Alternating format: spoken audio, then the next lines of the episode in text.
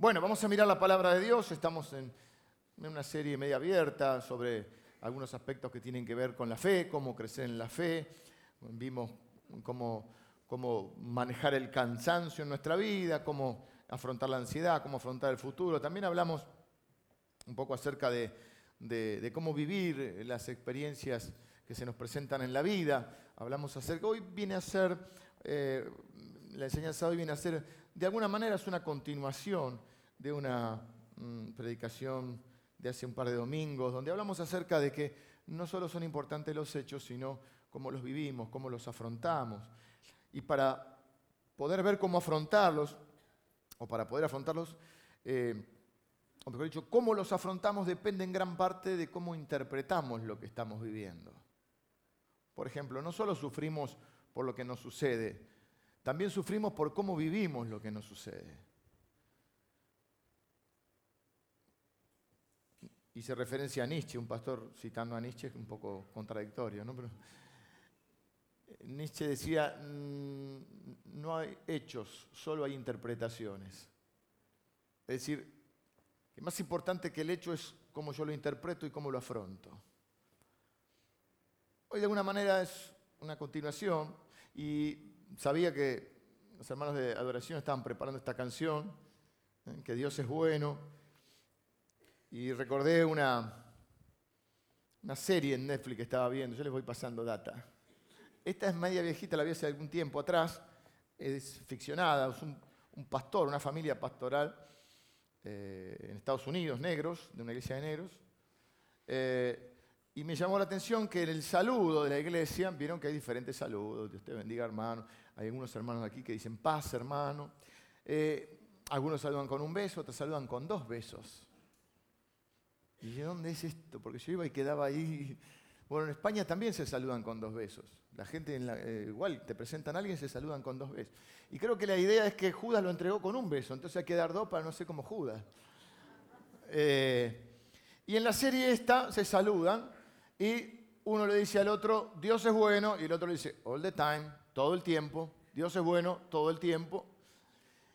Y recordé una vieja canción también que había, no, no tan vieja, de hace algunos años, que se ve que estaba basada, pues después me llamó la atención este saludo y miré un poquito, investigué un poquito, y parece que no es solamente ficcionado en esta iglesia que transcurre en la serie, sino que es una frase habitual en los Estados Unidos entre los cristianos saludarse o decir esta frase, Dios es bueno todo el tiempo. Es importante tener esta interpretación, porque a veces creemos que Dios es bueno cuando nos va bien. El domingo que viene quizá hable de esto. Hoy iba a hablar del Salmo 23, voy a hacer referencia, pero hay una parte del Salmo 23, porque hay muchos pueblos que creían que a Israel iba bien porque Israel tenía el Dios de los montes. Y entonces el, rey David dice en el Salmo 23, aunque ande en valle de sombra de muerte. También es Dios y también es bueno cuando atravesamos los valles. Es como, bueno, ya lo vamos a ver, no me quiero adelantar. No lo vamos a ver hoy. Dios es bueno todo el tiempo.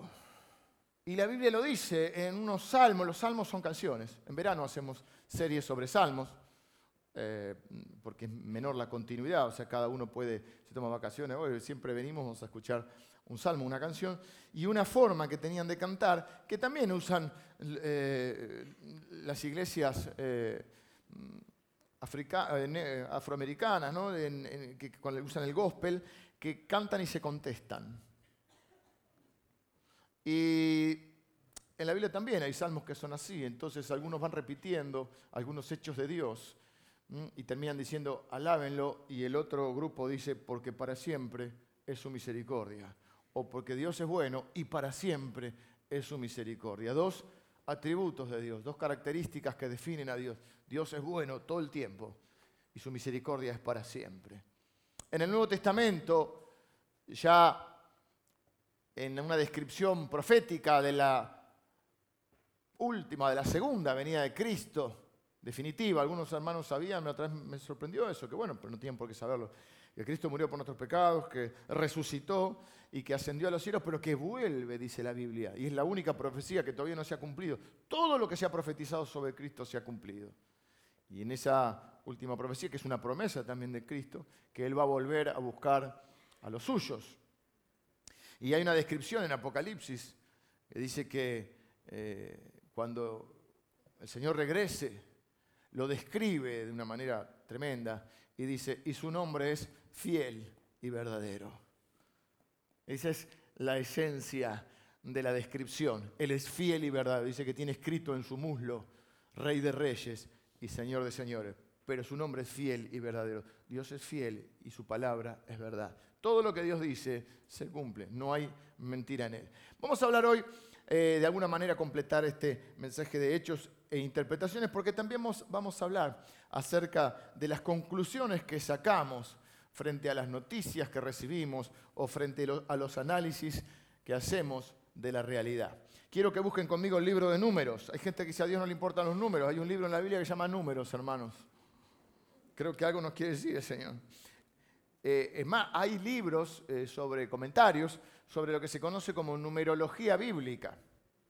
Tampoco vamos a entrar a, este, hacer esoterismo, pero sí existe, es cierto que hay una simbología en los números. Por ejemplo, el 7 es un número que se considerado el número divino, la perfección, podríamos decir, lo, completo. No sé si existe la palabra, la completitud. Vamos a inventar palabras.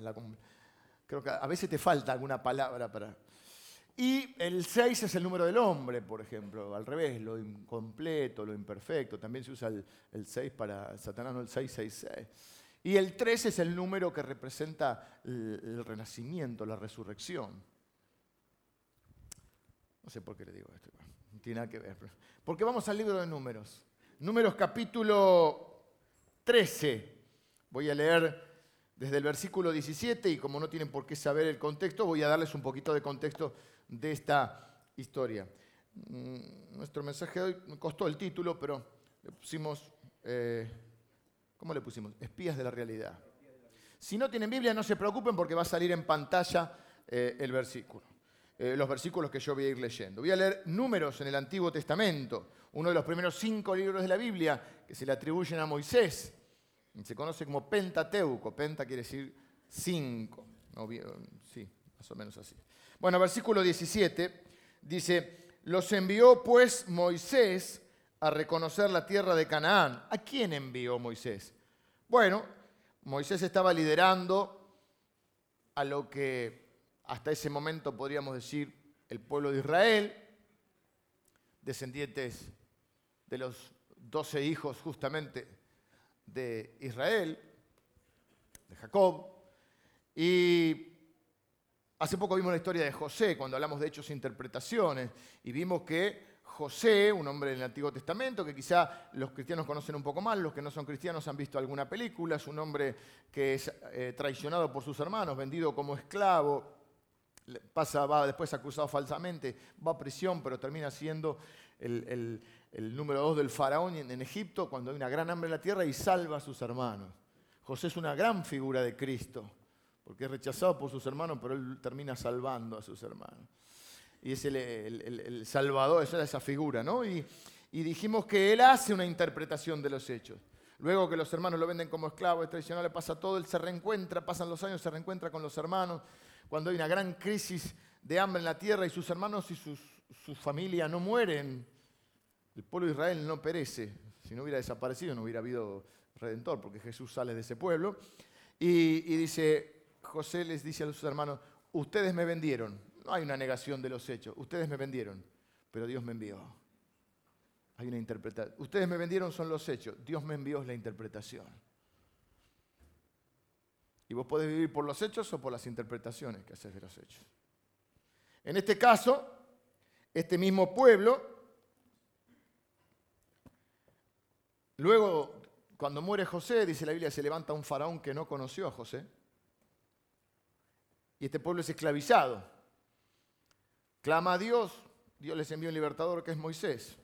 Moisés los, conduce por un desierto durante 40 años y están a las puertas de entrar a la tierra prometida. Una tierra que Dios le había prometido no solo a Israel, sino que le había prometido a Abraham, que es el, el patriarca inicial.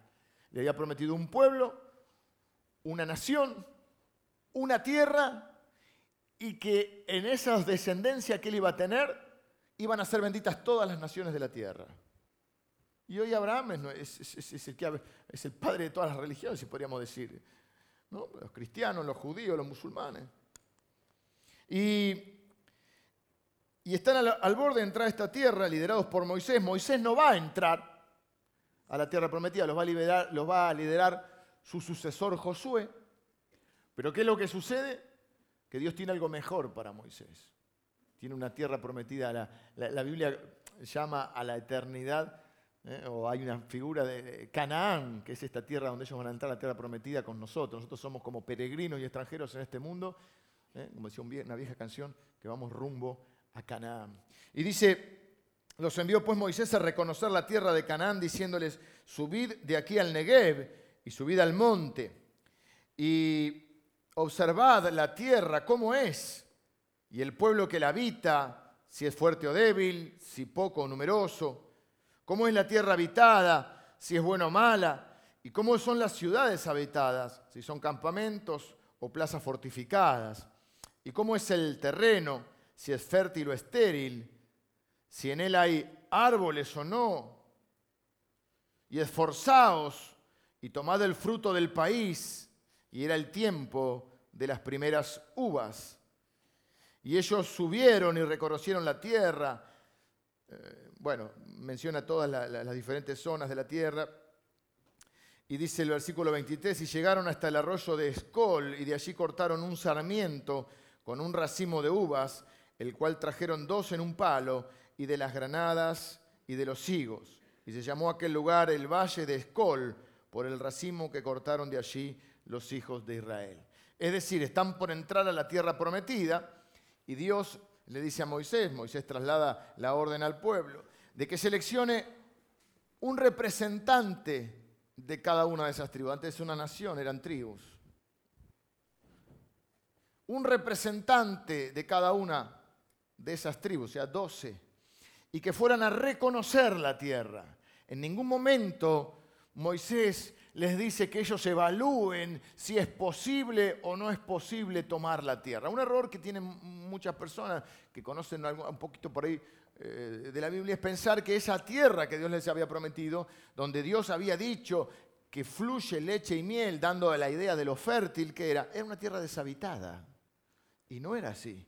Había ciudades, había personas que vivían, habían otras tribus, otros eh, pueblos, y ellos tenían que, como era en ese tiempo, batallar y conquistar esas tierras. Y creo que la intención de Dios y la intención de Moisés cuando los envía, es inspirarlos, es motivarlos a que vieran que la palabra de Dios es verdad, que lo que Dios dice es cierto. Y si Dios dice que esa tierra es buena y que es fértil y a tal punto que la denomina o la describe como una leche que fluye la tierra y la miel, pues es así. Por eso les dice, no solo véanla, sino además esfuércense en traer fruto de esa tierra. Dice que vinieron con un palo y un racimo de uvas. No eran transgénicas. Viste que ahora uvas sin carozo. Son cómodas, ¿eh? no tenés que andar. ¿eh? Eso no se hace. ¿eh? así. Estas eran, digo, porque imagínate un racimo que lo tenían que tener entre dos, con un palo. Miren qué tierra era, porque Dios siempre cumple su palabra.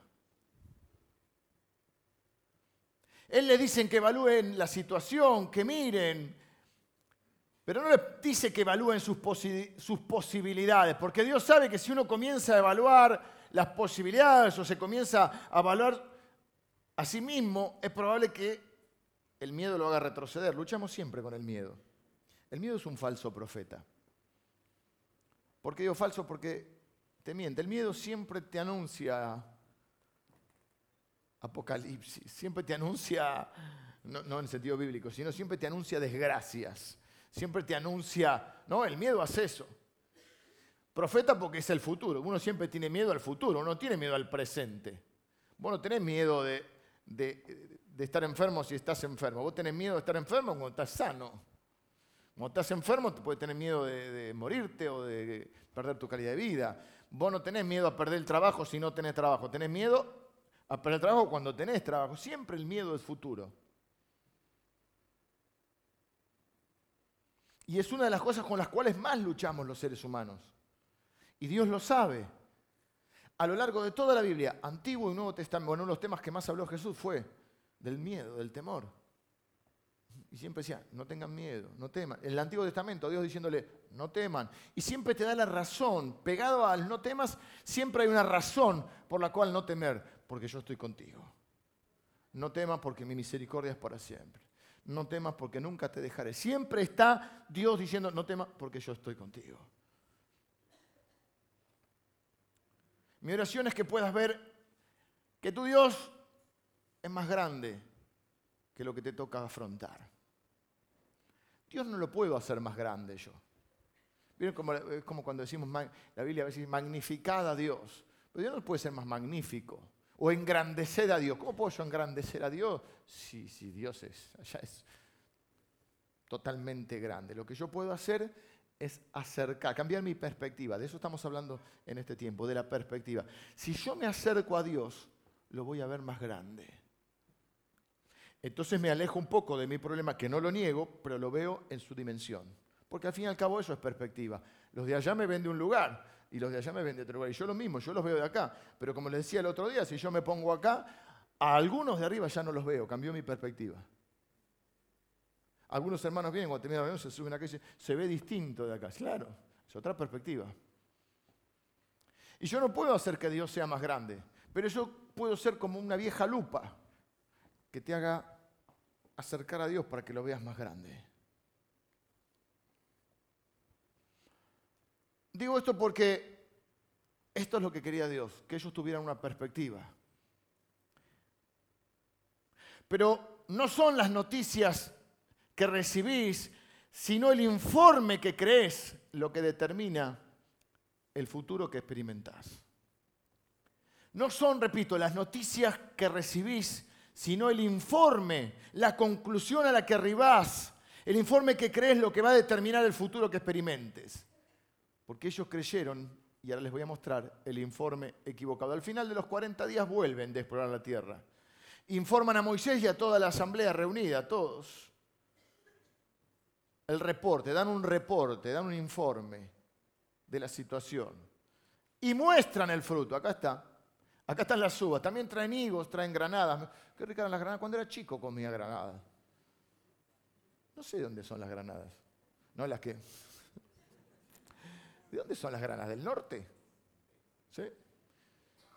Me tenté con las granadas Entonces ellos hacen el reporte y dicen,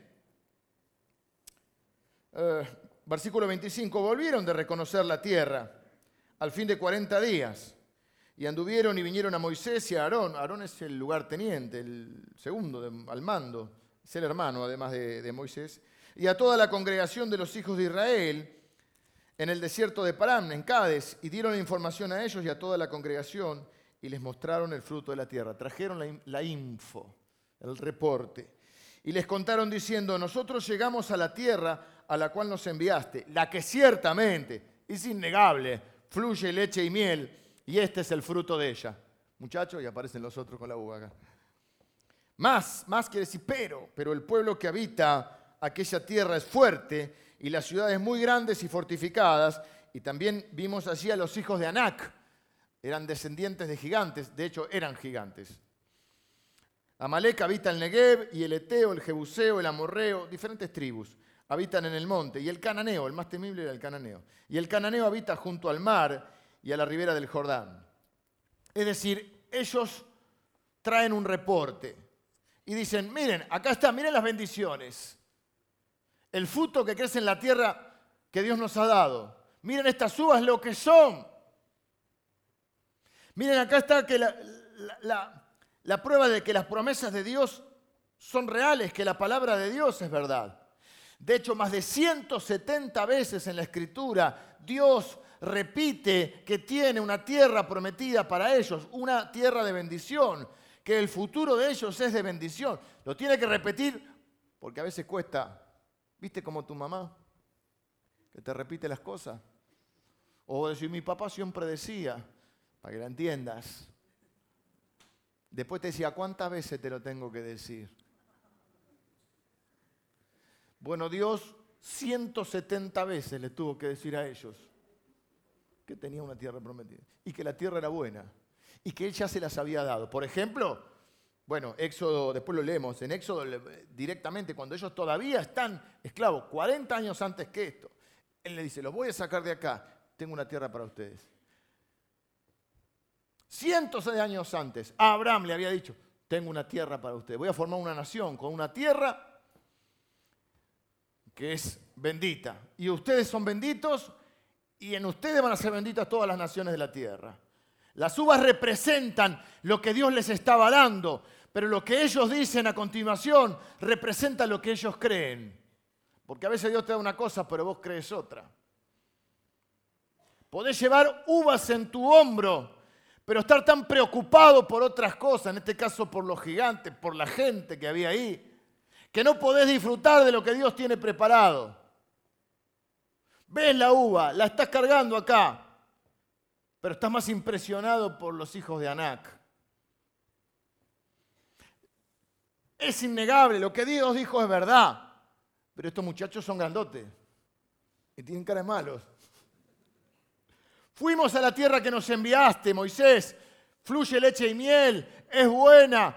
Aquí está el fruto, pero, más, pero. La promesa es cierta, pero. Lo que Dios dijo es verdad, pero. Las personas son grandes y las ciudades fuertes. Pero Dios no le había dicho que ellos evaluaban si pudieran o no. Dios le dijo que fueran a verla.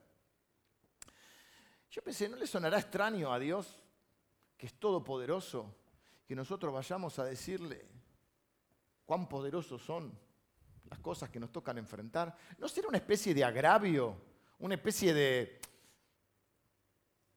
de subestimación de Dios? ¿No le molestará un poco? Pero, menos mal, para Dios, para el pueblo de Israel y para nosotros que estamos hoy acá, que había dos entre el grupo, eran doce. Diez dan este, este reporte o este informe y hay dos que tienen otra perspectiva. Uno se llama Caleb y el otro es Josué, quien va a ser el que lidere al pueblo. En este momento ellos tienen unos 40 años. Para ese momento gente joven. Ahora ya decís 40 y pico y ya te miran. ¿eh? Yo era un cuarentón. Ya estoy casi llegando al cincuentón. Ya me bajón. Pero en esa época noche se respetaban las canas.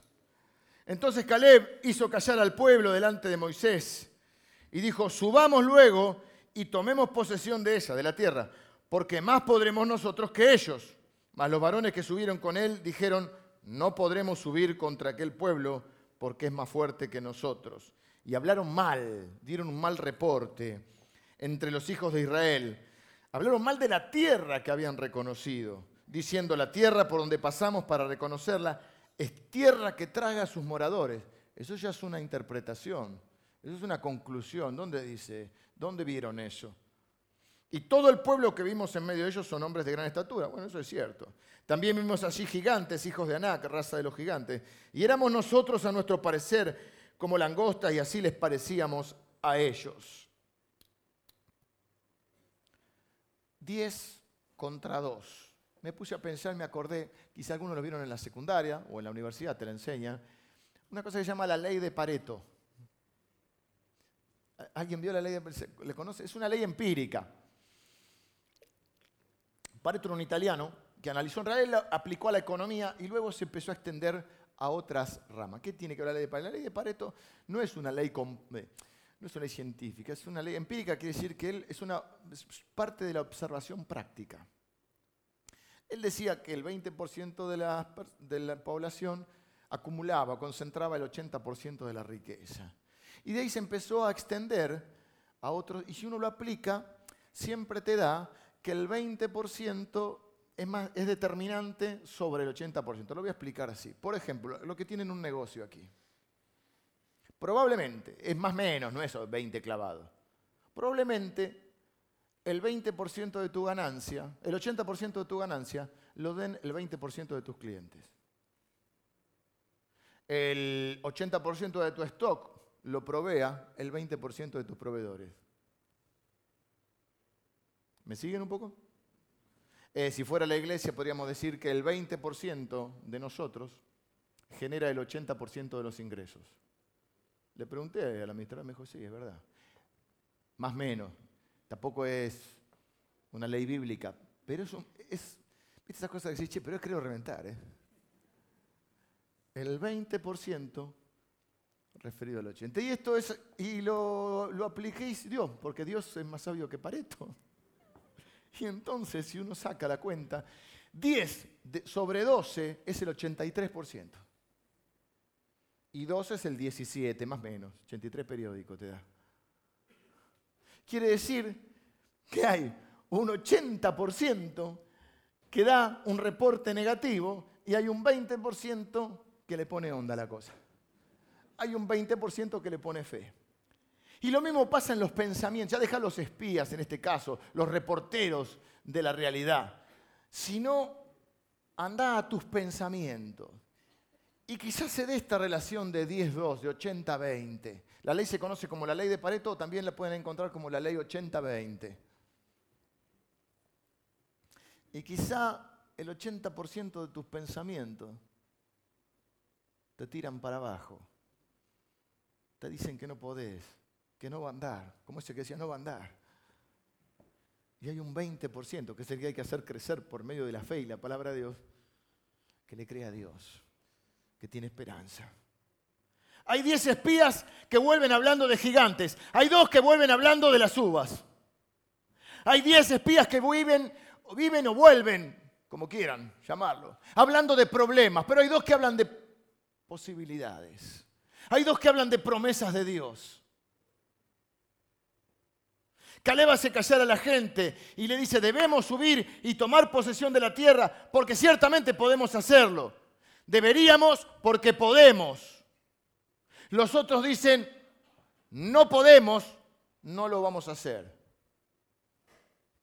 Es esta gente que dice, si pudiera lo haría, pero... No, no, si quisieras, podrías. Vieron la misma realidad que los otros diez, pero creyeron un informe diferente, estos dos. Y tuvieron su consecuencia, porque todo lo que decidimos tiene consecuencia.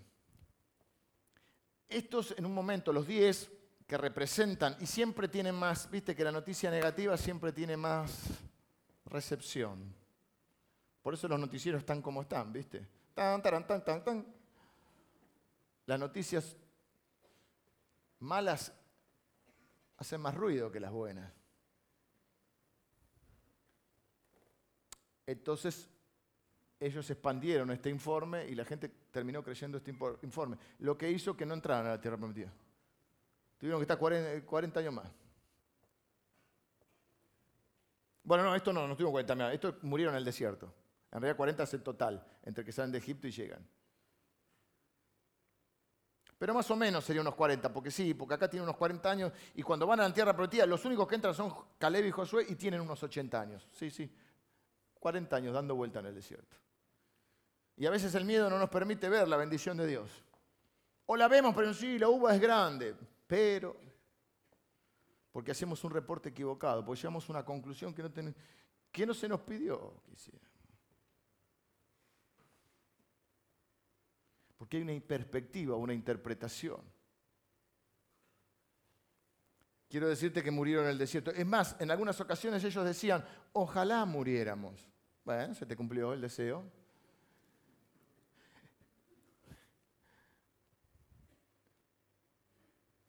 terminaron muriendo en el desierto.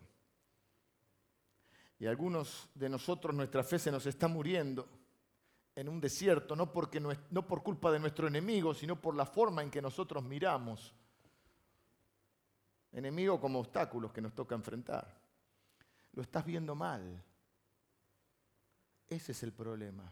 El problema no es el problema, el problema es que lo estás viendo mal. Y si tenés miedo, a veces lo que temes sucede. Así le pasó a Job, un hombre en la Biblia que, dice en un momento, le pasan de todo, dice, lo que temía me ha acontecido. Ellos dijeron, la verdad que al lado de estos tipos nos sentíamos langostas. Y ya suponen, dice, y ellos nos veían como langostas. Y al fin y al cabo uno vive de acuerdo a lo que cree. Y si vos crees que sos débil, vas a ser débil. Y si vos crees que te persigue la mala suerte, vas a, ser, vas a, vivir así. Y si vos te ves como una langosta, ahí vas a vivir como una langosta.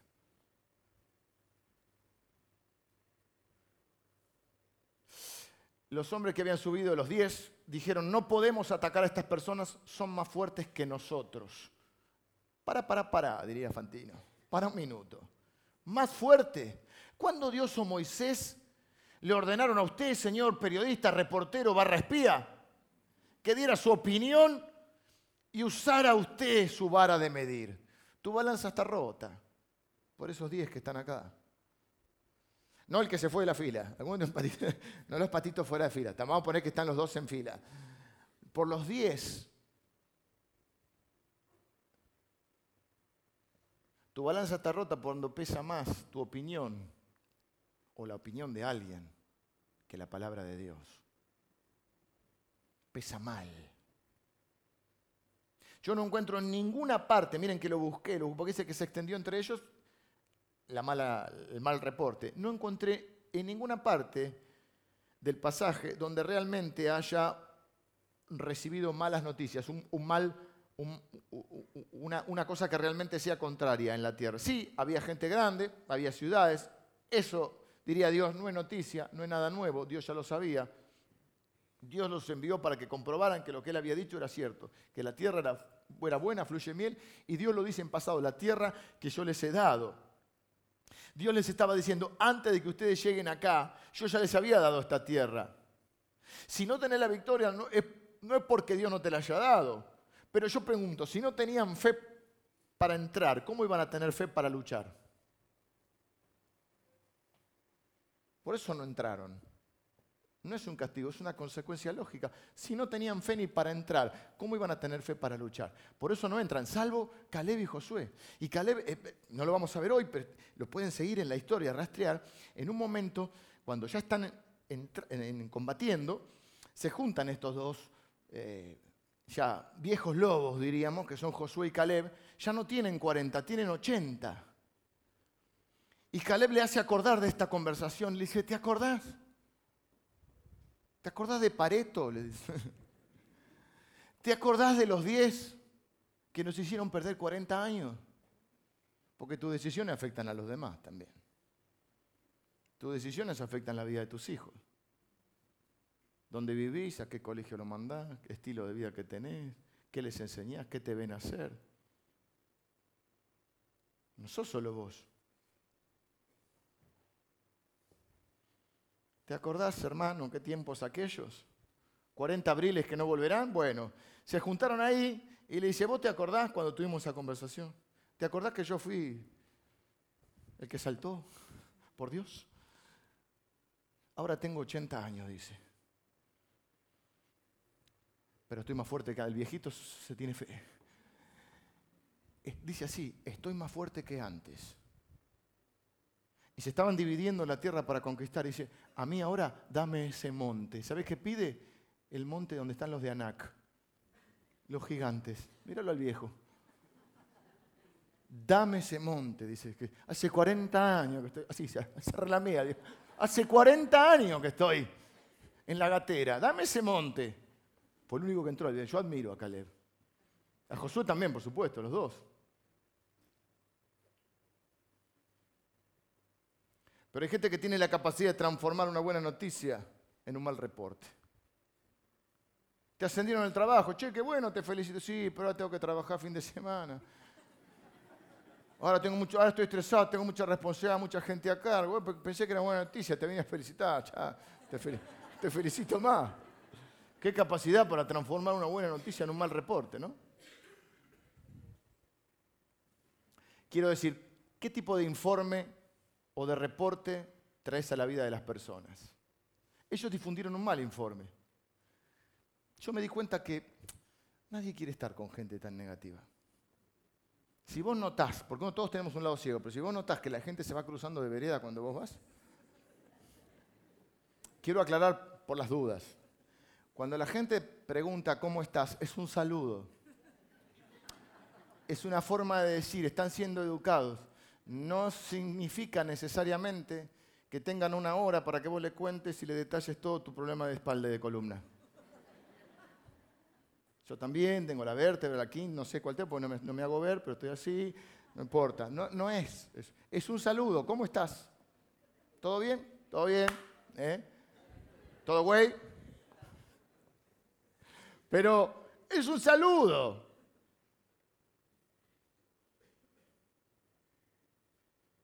Hay algo que me molesta más que, es horrible cuando estás robando el tiempo a alguien, pero peor cuando no te das cuenta. A uno te das cuenta porque de golpe bueno, bueno, bueno, ah, le estaban robando el tiempo. Tengo un amigo que me doy cuenta porque no, eh, eh, estoy conversando de golpe y me doy cuenta que no me está escuchando. Dije, estoy hablando, bueno, bueno, le digo, chao, chao, chao. Por eso a ustedes, a algunos de ustedes nadie le pregunta cómo están, ¿viste? Hola, ¿qué tal? ¿Tenés un buen informe? Estoy necesitando un buen informe. Porque el mundo está lleno de malas noticias, todo el tiempo. Y lo que necesito es alguien que nos convierta eh, las malas noticias incluso en un buen reporte. Hay hermanos venezolanos con nosotros. Seguramente hay hermanos venezolanos.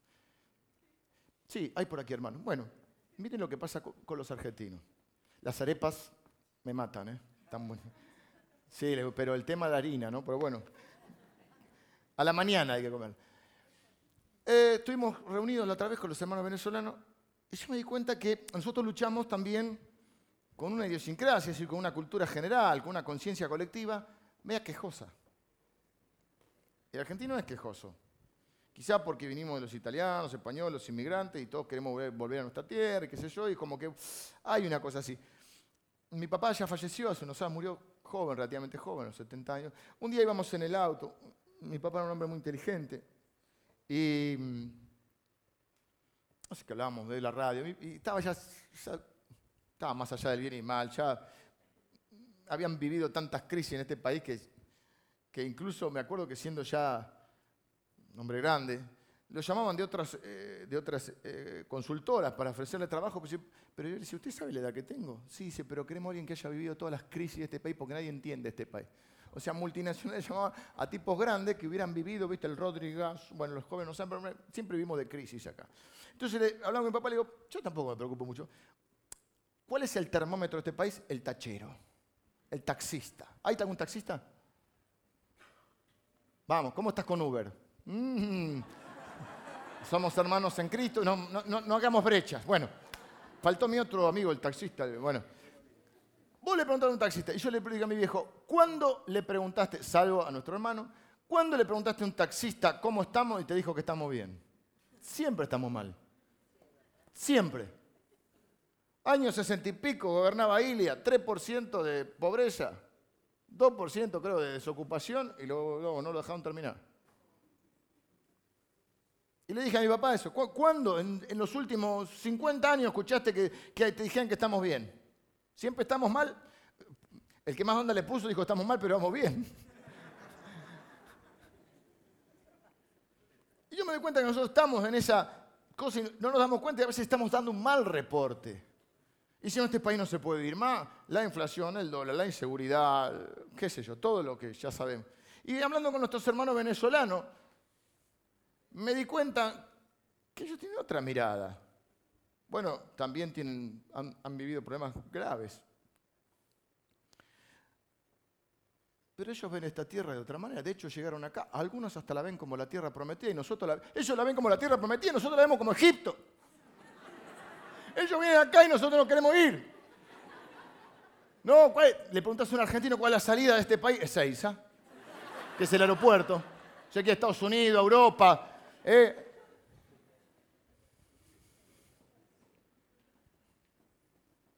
¿Qué informe estás dando? ¿Qué reporte tenés?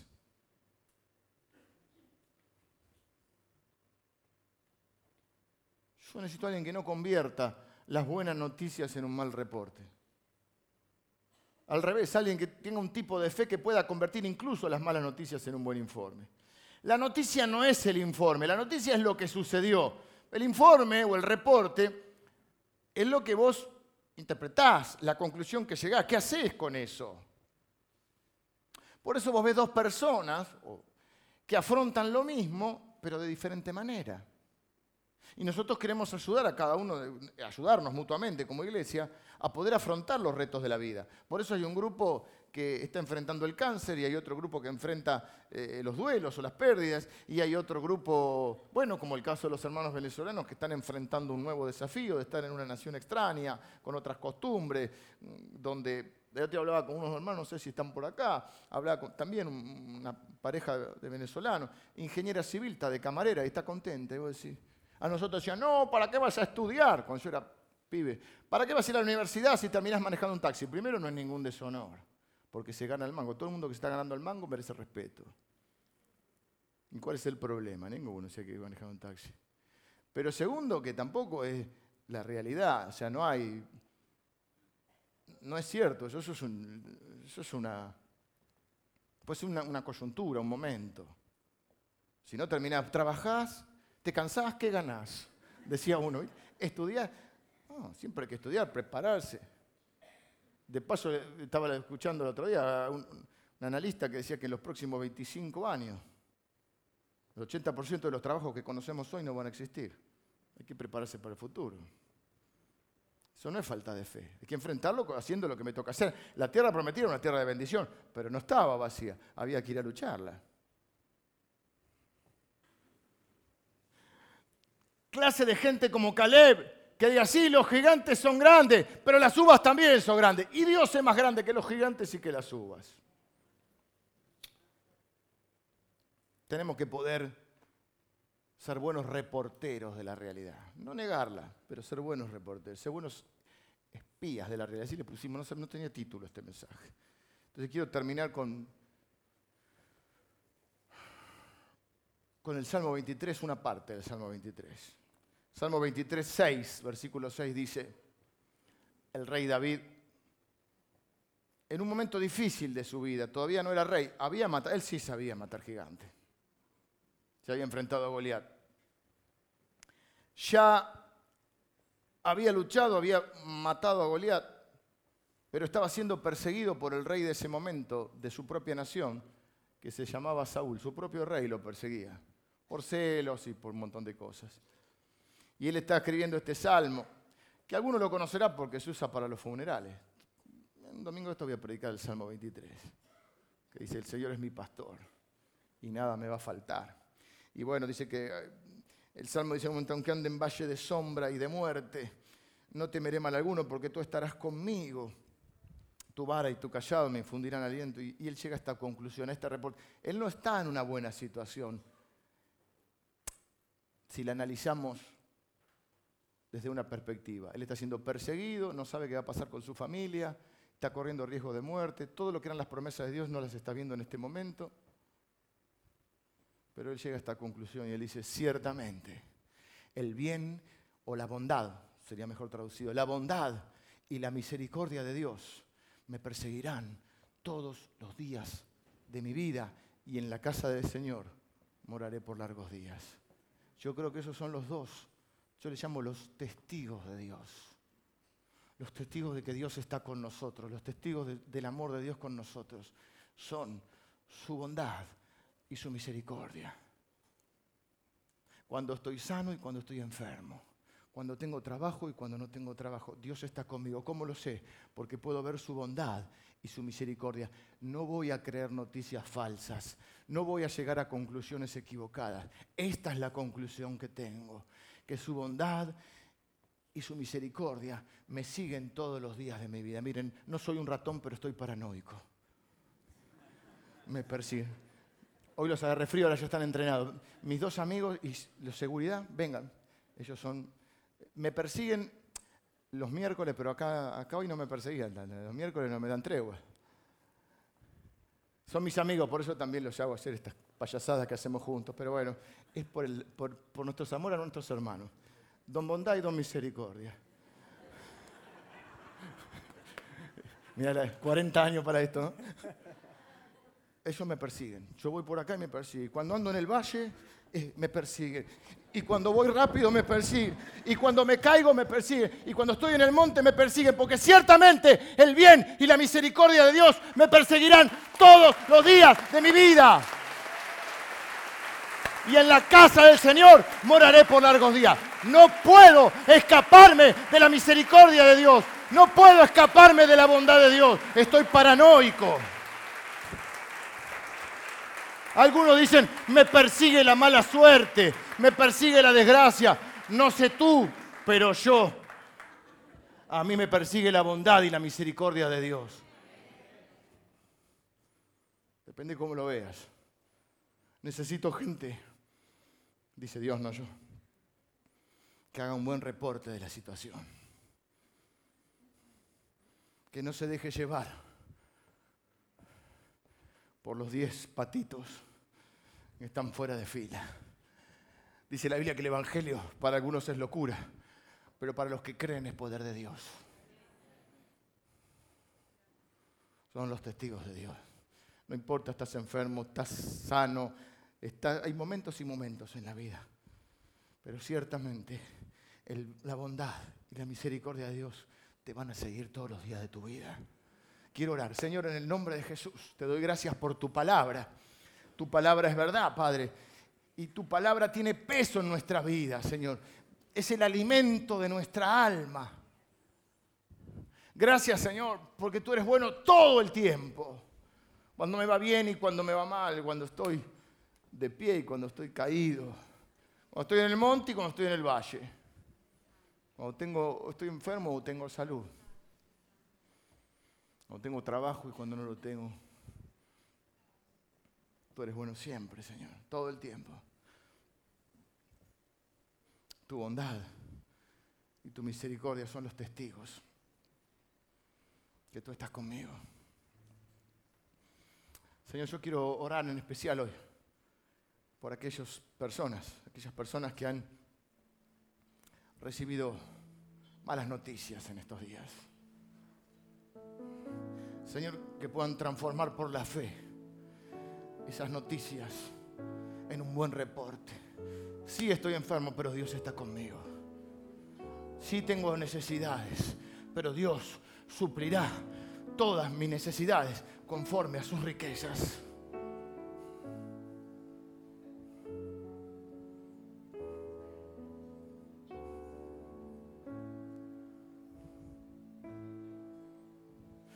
Tengo temor, pero el amor echa fuera el temor. Y el amor de Dios va a invadir mi vida hoy.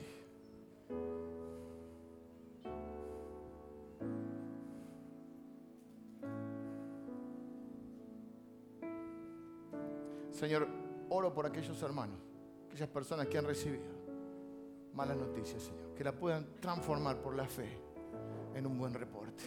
Señor, que tu palabra traiga esperanza, traiga paz y traiga fortaleza a sus vidas. Tus promesas son sí, son amén en Cristo Jesús. Señor, tú cumples tu palabra. Tu palabra es verdad, tú eres fiel y verdadero. Y tú has decidido, bendecirnos. Y nosotros nos declaramos benditos en el nombre de Jesús. Somos benditos al levantarnos y al acostarnos. Somos benditos en el campo y somos benditos en la ciudad. Somos benditos en Venezuela y somos benditos en Argentina. Somos benditos en, en el trabajo y somos benditos en casa. Benditas son nuestras manos, benditos es el fruto de nuestro trabajo, bendito es el fruto de nuestra simiente. Señor, bendigo a cada uno de mis hermanos. Benditos son nuestros hijos. Bendita es nuestra familia, bendita es esta iglesia. Bendito es este país. No vamos a maldecir a este país, porque es el que nos da de comer. Bendito es este país. Bendita es esta tierra. Bendito eres tú, Señor. Te bendecimos. Y bendigo a cada uno de mis hermanos en el nombre de Jesús. Amén. Amém.